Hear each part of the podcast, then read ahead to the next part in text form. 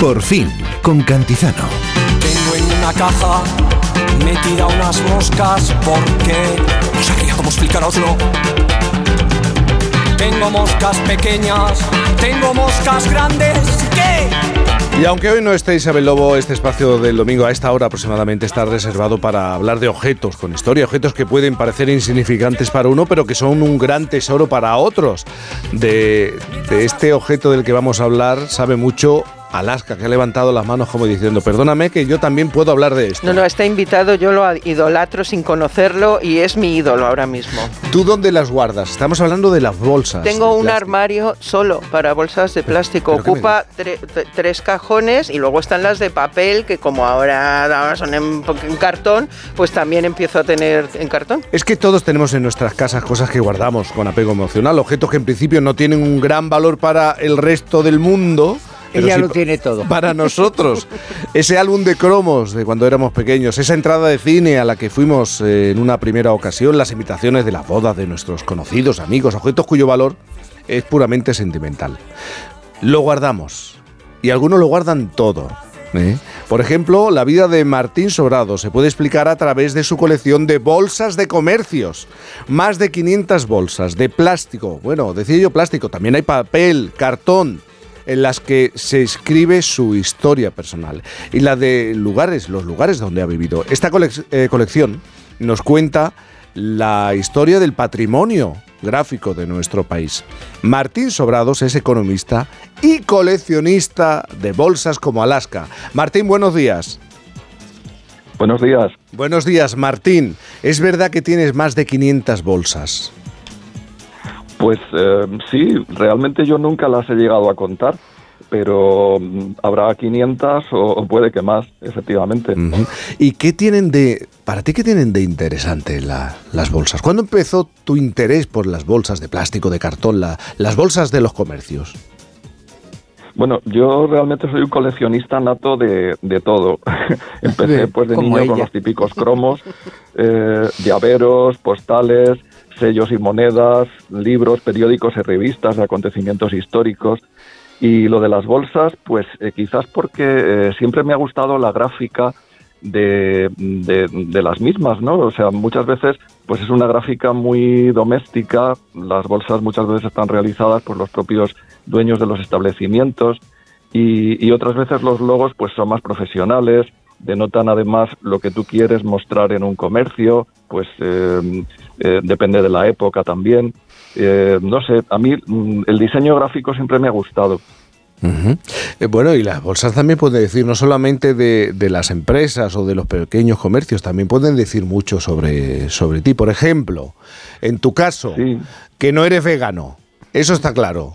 Por, por ejemplo, sí, eso es curioso porque la persona que montó la exposición eh, que por cierto, el mérito mío es el haberlas conservado, pero el mérito real es el de Paco Graco, el colectivo que bueno que me las me las aceptó y reconoció como parte del patrimonio gráfico y el haberlas expuesto de una forma visualmente muy impactante si, mm. si habéis visto la exposición entonces eh, mm, bueno pues eh, yo las he conservado y, y, a mí me gustaba pues eso su, su diseño gráfico y, claro, porque hay muchas bolsas de carnicerías.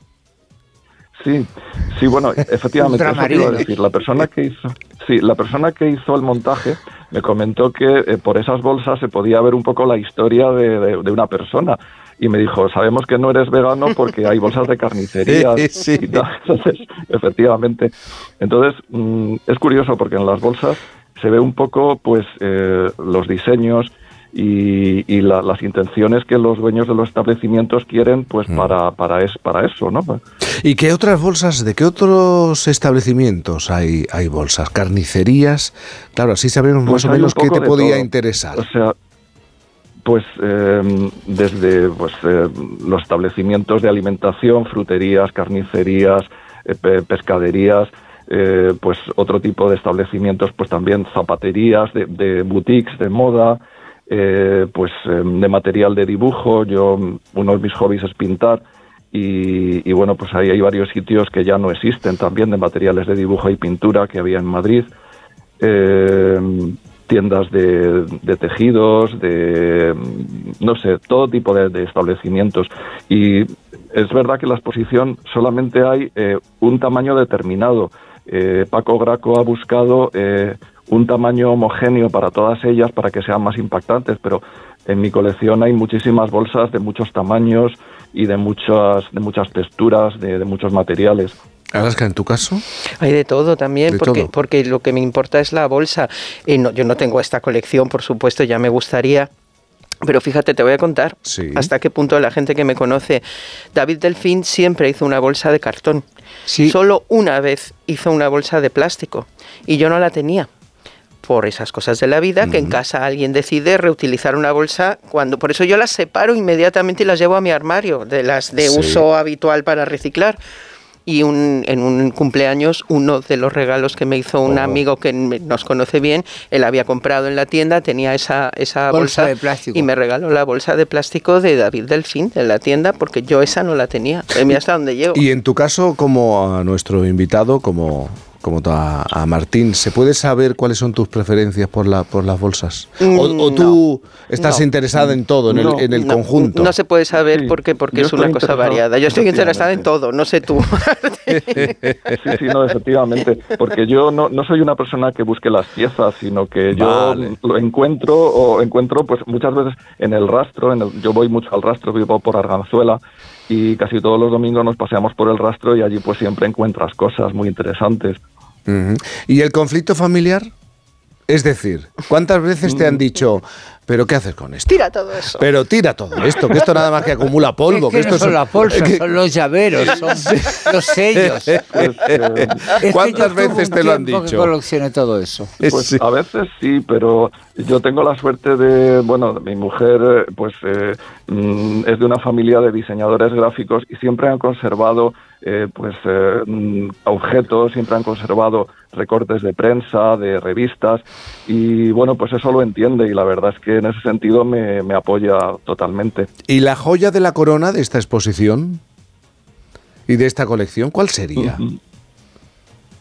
Pues em, son varias. Yo creo que son todas las tiendas que han desaparecido y, bueno, y que ya no, no vamos a volver a ver. De hecho, bueno, todas porque de hecho son todas, porque las bolsas de plástico ya no se están fabricando en sí, las que se están fabricando muchas veces no tienen ni logotipos, ni, ni, tipografías, ni nada. Entonces, eh, yo creo que son todas en sí. Pues, como parte de una cápsula del tiempo que se ha perdido, ¿no? que, se, que se está perdiendo. ¿Dónde se puede ver la, la exposición? Eh, ¿Dónde está la exposición? Sí, la exposición bueno, la exposición eh, es parte de la exposición general de Paco Graco de rótulos de tiendas desaparecidas que está en el Centro Centro Cibeles. Eh, en Madrid. el 3 de noviembre. Personas que... ¿Hasta cuándo está, Martín?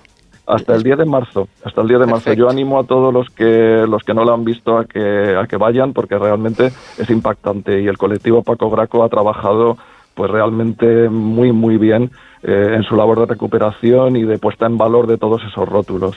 Martín Sobrado, muchísimas gracias por, por hablar con nosotros en esta, en esta mañana. Es verdad, es que gracias y buenos días. ¿eh? Buenos días, admirado. Es que sabes lo que pasa, que, yo hubo una época en la infancia en que también coleccioné eh, llaveros, ¿no? Los llaveros. Los llaveros, incluso programas de cine. En la época en que yo iba al cine de pequeña te daban programas con las películas. Mm. Lo que pasa que después yo todo eso se quedó en Tánger quitando los recortes famosos esos que yo he arrastrado por mi vida. Pero esos recortes todavía los tienes. Sí, sí, sí. Estos son la joya para mí de la porque yo creo que esos recortes son como los planos de mi vida de un modo inconsciente. Pero en cambio todo lo demás, los sellos, que también coleccioné sellos. Yo he sido muy amante de coleccionar pues, sellos, programas, etcétera, etcétera.